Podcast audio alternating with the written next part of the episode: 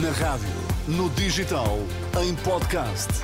Música para sentir, informação para decidir.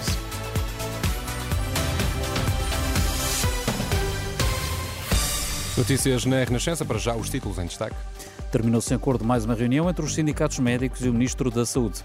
Marcelo Rebelo de Sousa vai ouvir no dia 30 os partidos com assento parlamentar nos Açores, depois do chumbo do orçamento para 2024. Governo e os médicos não chegaram a acordo em mais uma ronda negocial. O Ministro da Saúde rejeitou o aumento de 15% para todos os médicos, considerando que seria insustentável nesta altura para as contas públicas. Ainda assim, Manuel Pizarro diz que a nova proposta do Executivo aproxima-se do reivindicado para além de eliminar injustiças na classe médica. Essa proposta, do nosso ponto de vista, além de ser insustentável do ponto de vista orçamental, criaria novas injustiças.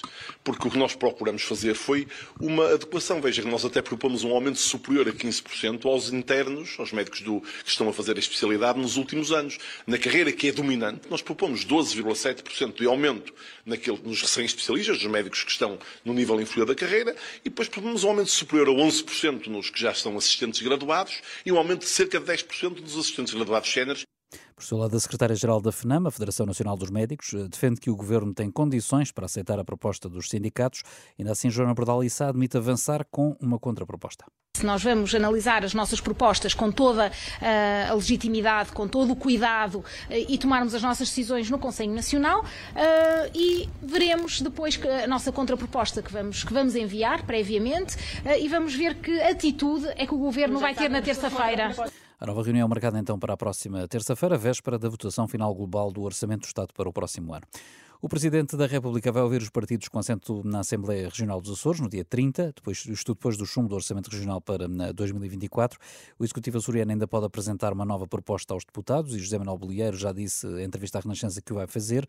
Quanto à oposição, pede eleições antecipadas. Vasco Cordeiro, líder do PS Açores, já veio lamentar que só depois do chumbo o Governo Regional tenha mostrado disponibilidade para negociar.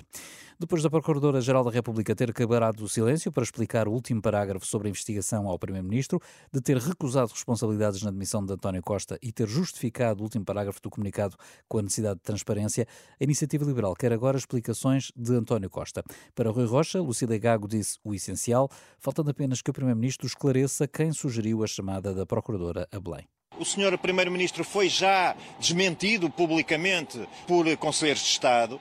Ah, o próprio senhor Presidente da República apresentou uma versão que é diferente daquela que o senhor Primeiro-Ministro quis passar e, portanto, eu penso que há de facto agora uma única grande ausência, que é a explicação do senhor Primeiro-Ministro sobre sugeriu ou não sugeriu que se chamasse a senhora Procuradora a Belém e, segundo, porque é que o fez.